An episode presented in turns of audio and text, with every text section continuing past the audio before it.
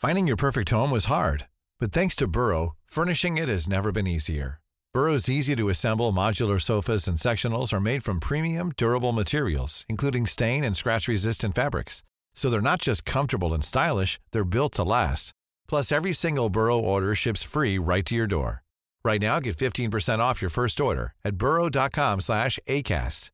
That's 15% off at burrow.com slash ACAST.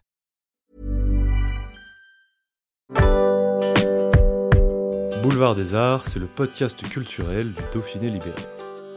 Cinéma, musique, théâtre et danse, dans les allées d'un musée, au pied d'une fresque ou dans les pages d'un livre, voici leur parcours, leur actu, leur regard sur le monde ou leur héritage.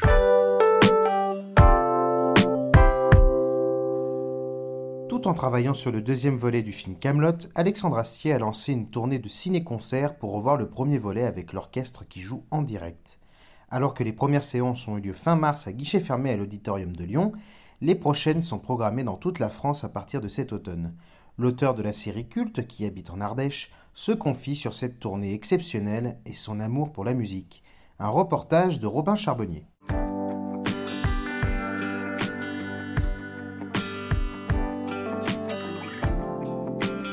Alexandre Astier, la tournée de ces ciné-concerts de Camelot premier volet était-elle prévue dès le départ? Non, parce que c'est un ce qui a donné naissance au ciné-concert, c'est un c'est un mix de tout ce qui nous est arrivé musicalement sur le film, c'est-à-dire notre, notre euh, rencontre avec l'ONL, notre rencontre avec Franck, notre rencontre avec Franck qui est habitué à ce genre d'exercice qui est très très particulier. Tous les chefs ne peuvent pas faire de ciné-concert, ça demande une technicité euh, très spéciale. Et en fait, ce sont tous ces paramètres-là qui ont, et avec Marc Cardonnel qui est, qui est habitué à l'exercice aussi en production, euh, qui rend ces choses possibles. C'est assez difficile à mettre en place quand même, c'est très très particulier. Et euh, je, je n'aurais pas pu dire avant le film que ça pouvait s'y prêter ou non. Effectivement, ça s'y prête, mais on l'a compris une fois qu'il était fait. Comment avez-vous vécu la première séance de ce ciné-concert qui a eu lieu le 30 mars à Lyon? Étiez-vous dans les coulisses? Non, non, non, j'étais au premier balcon. J'étais au premier balcon. Moi, c'est toujours difficile de. C'est toujours un peu difficile de, de, de ne rien pouvoir faire. Moi, c'est un peu passif. Je n'ai qu'à attendre la fin. Mais non, c'est très émouvant. Et puis, c'est une, c'est une relecture euh, musicale qui est vraiment très, très impressionnante. Parce que les gens aujourd'hui euh, regardent des films avec de la musique symphonique tout le temps, partout. Euh, mais là, on voit les gens qui, on voit le chœur qui se lève et qui s'apprête à chanter. On voit les archets qui se lèvent, les embouchures qui atteignent les bouches, qui et, et, et évidemment la baguette de Franck qui se lève. Et du coup, on, on préannonce les musiques comme ça visuellement. Et je pense que c'est une nouvelle façon d'entendre la musique d'un film. C'est-à-dire, euh, on se dit tiens quelque chose va arriver. Et du coup, le fait de l'anticiper, on la remarque plus. Et puis, elle est beaucoup plus en star dans cette euh, salle qui est avant tout orchestrale que dans un film qui est prévu pour être mixé, où la musique n'a pas, elle a de la violence, mais là, il y a du décibel.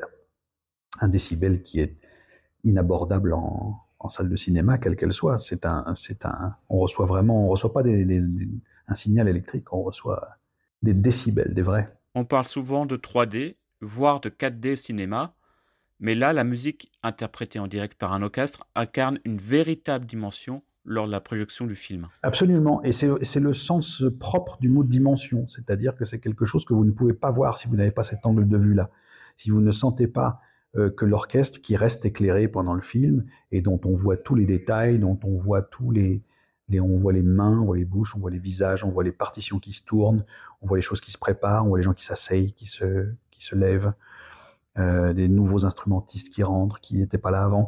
Et du coup, la, la musique devient, on dirait, euh, le, le, le, le, chemin balisé du film. On dirait que c'est la musique qui guide tout le reste et qui euh, et c'est le film qui s'enrobe autour de la musique et c'est une manière absolument inédite de voir un film, je trouve.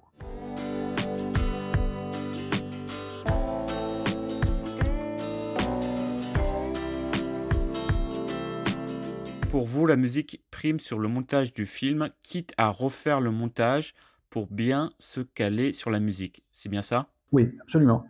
Alors après, ça, c'est le privilège de, de monter chez soi. mais mais c'est vrai que c'est important parce que la musique, souvent, elle est triturée. dans les films parce qu'elle est composée directement après le montage, mais il suffit que le montage bouge un peu et on est obligé de la découper, de la saucissonner, pas de manière la plus élégante possible, mais on fait pas de miracle non plus. Alors qu'en fait, si jamais vous arrivez à avoir une, un flux qui vous permet de respecter la musique et de la laisser telle qu'elle d'un bout à l'autre, euh, vous avez quelque chose de plus orchestral. Par exemple, la musique de ce film n'a pas été enregistrée avec l'image. Elle a été enregistrée comme un concert. C'est parce que j'avais la chance de pouvoir refaire du montage après qu'on a pu se passer de tous ces artifices que sont les bandes rythmo, le chef qui essaye de faire accélérer les gens, ralentir. Là, on a vraiment enregistré euh, euh, une musique pour une musique. Et après, on s'en est servi, ce qui est différent. Pour vous, la musique, c'est votre langage préféré bien avant l'écriture? Oui, et je pense que c'est c'est aussi mon préféré parce que c'est celui qui est le moins sémantique, c'est celui qui a le moins de mots. C'est une musique, à part dire qu'elle nous plaît ou pas, euh, il faut vraiment être ingénieur de la musique pour savoir ce qui, pour aller déceler un détail qu'on aurait fait autrement. Les gens ne parlent, quand les gens aiment une musique ou pas, ils en parlent pas, euh, de, pas comme un texte, pas comme une histoire. Une histoire, on a le français en commun avec l'œuvre. Là, euh, c'est pas la même chose. Donc cette, euh, cet absolu là je pense que c'est comme ça que j'aime faire les choses, oui, c'est sûr. Et si je pouvais d'ailleurs commencer toujours par la musique quand je fais les choses, je, je n'en serais que plus heureux.